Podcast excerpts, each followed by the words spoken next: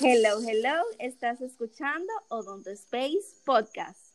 Dos amigas, una conversación, miles de dudas que queremos resolver junto a ti.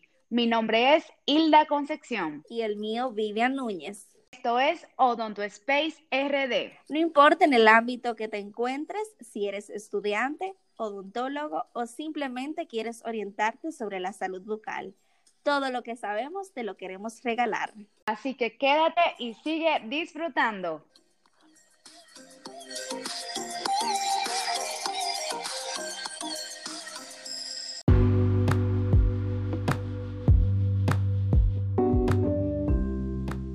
Hoy tenemos un invitado especial y bueno, me tienen a mí solita grabando aquí el podcast. Eh, un destacado emprendedor en todo lo que hace, que es el odontopediatra Ernesto Venegas. Gracias por aceptar nuestra invitación, dar a conocer sus proyectos y asimismo aportarnos a nosotros a nuestro espacio Odonto Space. Gracias a ustedes por invitarme. Gracias a usted por aceptarnos. Y de una vez vamos a entrar en materia. Vamos a estar haciendo esas preguntas básicas que normalmente se dan en consulta o que no hacen las personas en la calle.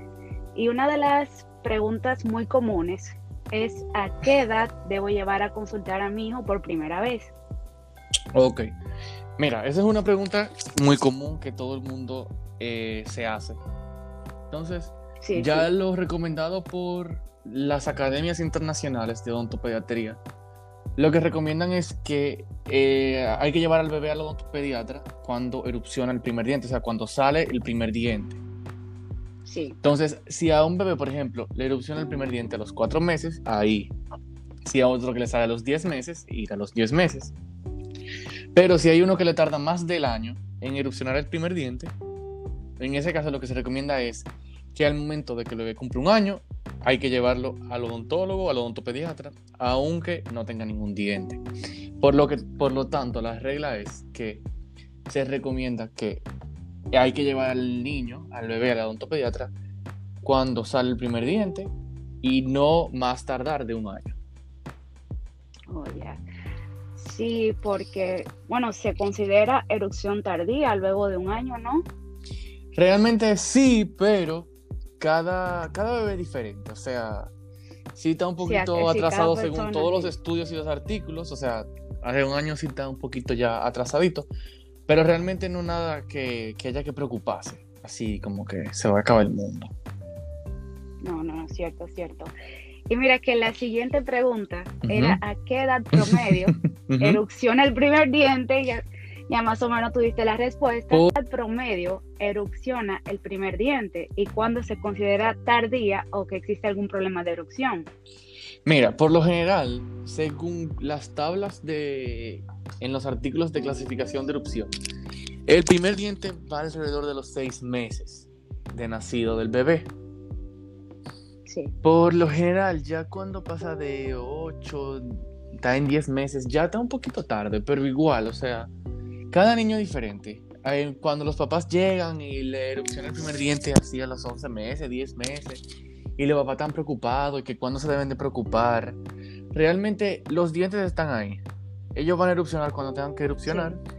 Y no hay que hacerle nada para que erupcionen. Hay veces que los papás se sienten más cómodos, por ejemplo, si no le erupciona el primer diente, tomarle una radiografía preapical, una de las pequeñas del consultorio, y, y, ve que los dientes están ahí. Y como que psicológicamente, exactamente, como que los papás como que se, se mejor. Claro, como que se siente más tranquilo de que el diente realmente están ahí y que ellos van a erupcionar cuando le toque. Así es. Y también se dice que, bueno, podría ser un factor hereditario eso de la erupción dentaria. Sí, claro que sí. Sí, eso tiene una, un factor hereditario. Y tiene otros múltiples factores y también tiene factores que se desconocen. Igual, también. Hay cosas que no, que todavía ni siquiera se pueden explicar de, por, de qué hace que los dientes salgan y erupcionen. Y otra pregunta que llama mucho la atención. Siempre dicen, oh, a mi niño le está saliendo el primer diente, tiene fiebre, tiene vómito o tiene diarrea. ¿Existen en realidad síntomas que vayan directamente conectados con la erupción dentaria? Este es, esa es una pregunta como media polémica entre pediatras y odontopediatras. Sí. Realmente, mira, hay artículos científicos de hace años que dicen que sí, que, que los bebés, o sea, sí tienen malestar, sí tienen molestias, sí causan fiebre, pero los pediatras dicen que no, que eso no causa nada. Hay otras teorías que dicen que, que realmente se están como combinando procesos fisiológicos en el niño, como por ejemplo el babeo excesivo se debe a realmente que las glándulas salivales se están desarrollando y no tanto de que las, los dientes están causando como esa salivación excesiva, ese babeo. Sí, sí. Pero sí hay artículos, o sea, que relatan desde como la antigua Grecia que inclusive bebés morían cuando le erupcionaban los dientes.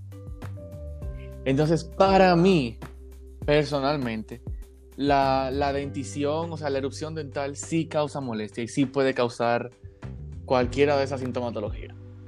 Pero igual. yo, he escuchado las dos teorías que, me estás contando, que una parte dice, no, eso está totalmente, eh, eso está totalmente eh, relacionado y otros dicen, no, eso no se relaciona en nada. Así mismo, yo opino que sí. En mi, en mi entender del doctor Ernesto Venegas, Sí, para mí sí está relacionado. O sea, sí, sí hay sintomatología cuando erupcionan los primeros dientes. Pero no todo el mundo la tiene. E igual, es muy difícil comprobarla hoy en día con un estudio científico porque, o sea, como un bebé de seis meses tú le vas a preguntar o tú vas a medir el, la molestia o tú vas a medir cierto tipo de cosas que no se puede hacer. Eso no, eso literalmente como que no se puede hacer. No, no se puede comprobar realmente. No. Ahora, bueno, en este año no, realmente, no estamos con la tecnología. Bueno, es cierto. Y ya, ya tenemos un pacientico con dientes. Otra pregunta que los padres se hacen cuando compran una pasta dental es qué cantidad, con qué cantidad de pasta debe cepillarse un niño. O sea, no eh, podríamos decir un niño promedio de 5 o 4 años. ¿De 5 o 4 años? Sí. Ok. Mira, desde que erupciona el primer diente, en ese bebé de 5 meses, 6 meses, hay que cepillarlo con pasta florada, ¿ok? Sí. Entonces, obviamente, en un niño de 4 o 5 años vamos a usar pasta con fluoruro. En el mercado dominicano hay diferentes pastas. Siempre hay que revisar que la pasta tenga, me imagino que saben, que tenga 1100 partes por millón de fluoruro, que en la parte de atrás uno lo revisa, los numeritos. Y si esa pasta tiene esa cantidad necesaria, la puede, se puede usar en cualquier niño de cualquier edad. Lo que sí va a variar y lo que sí tenemos que medir es la cantidad de pasta, como bien dice tu pregunta. En un niño de 4 o 5 años vamos a usar en el cepillo, vamos a poner el tamaño de, una, de un granito de, de un guisante, o sea, el tamaño de un guisante. En ese cepillo, solamente un guisante. No hay que llenar el cepillo completo, no hay que ponerle una mitad del cepillo, todo, no. Un guisante en ese niño de 4 o 5 años. Y con eso vamos a cepillar todos los dientes interesante porque la mayoría de personas, bueno, tenemos el mal creer de, oh, entre más pasta, más limpio van a estar mis dientes. Claro, que también los medios de los medios de comunicación, o sea, las compañías, eso es lo que nos bombardean. Que hay que llenar el cepillo eso lleno de marketing, pasta. Sí. Ajá, exactamente. Pero en un niño de 4 o 5 años vamos a usar del tamaño de un guisante, que es una bolita, o sea, una cosita pequeña. Y un niño menor de 2 años, o sea, de 0 a 2 años, casi tres, o sea, de 0 a 2 vamos a usar del tamaño de un granito de arroz. De un arroz. Esto me acuerdo perfectamente eh, de la clase de odontopediatría en la universidad, del granito de arroz. Un granito de arroz y después un granito de guisante. Así es. Y realmente todo el mundo tiene que usar un guisante. No, o sea, hasta yo me pongo un guisante. Sí, yo lo he tomado, yo lo he tomado en cuenta luego de que inicié a estudiar odontología, porque yo decía, entre más pasta, más limpio, mejor aliento. Pero luego me eduqué y al educarse ya uno cambia. Claro. Así es. Y ya una última pregunta. ¿Cuáles son las situaciones más peligrosas que debemos estar alertas en la cavidad oral de un niño. Que es algo que tú ves a un niño y tú dices, oye, tienes que ir rápido al odontólogo. Ok, bueno. Por ejemplo, muy, eh, muy común que me pase son niños con, con lesiones de caries iniciales. O sea, por ejemplo, ese niño que tiene ya lesiones de mancha blanca en los dientes, ese niño tiene que ir a, la odontopediatra, o sea, de una vez. un niño con dolor, con molestia, después de un traumatismo, un niño que se cae. Cuando los niños están aprendiendo a caminar cerca del año, se caen mucho, hay muchos traumatismos ahí. Sí, la mayoría de niños que se dio un golpe. Muchísimo. Otra, otra cosa que tenemos que tener cuidado son con las malocuciones, obviamente. Esas mordidas abiertas, ya sea por un bobo, por un biberón, por un dedo, por un hábito de succión digital, son cosas que tenemos que tener pendientes. Igual por factores genéticos. Mm, igual, eso mismo. Igual por factores genéticos, o sea, cuando la mamá tiene historial de que tiene una mordida cruzada en anterior, una mordida invertida, muchos niños heredan eso porque son muy genéticos. Y de que se empieza a trabajar, desde que se puede, tipo 4 o 5 años, ese niño debe de acudir a un ontopediatra que si no lo puede manejar, lo refiere a un ortodoncista y se refiere y se corrige esa maloclusión antes de que se establezca en el hueso. Porque me ha pasado mucho que esas mamás lo que a lo que le huyen es que ya han sido operadas, ya tienen una cirugía maxilofacial ortognática, entonces quieren prevenir eso en sus hijos. Entonces, de una vez tan pendiente y tan en eso. Así debe ser y muchas personas quizás no tienen el conocimiento, pero con el poder de que tú en internet encuentras muchas cosas, tú ya revisas a tu hijo, tú le revisas los dientes, es algo que yo creo que si tú vas al, al odontopediatra en tu primera visita a los seis meses, cuando sale el primer diente, tú vas a prevenir muchas cosas. Sí, eso es muy importante. La prevención es realmente lo más creo importante que la prevención Es, es número uno. Así mismo es tener un, o sea, tener un cuidado preventivo, aunque sea en dientes primarios, o sea, tener un cuidado preventivo es la clave de todo.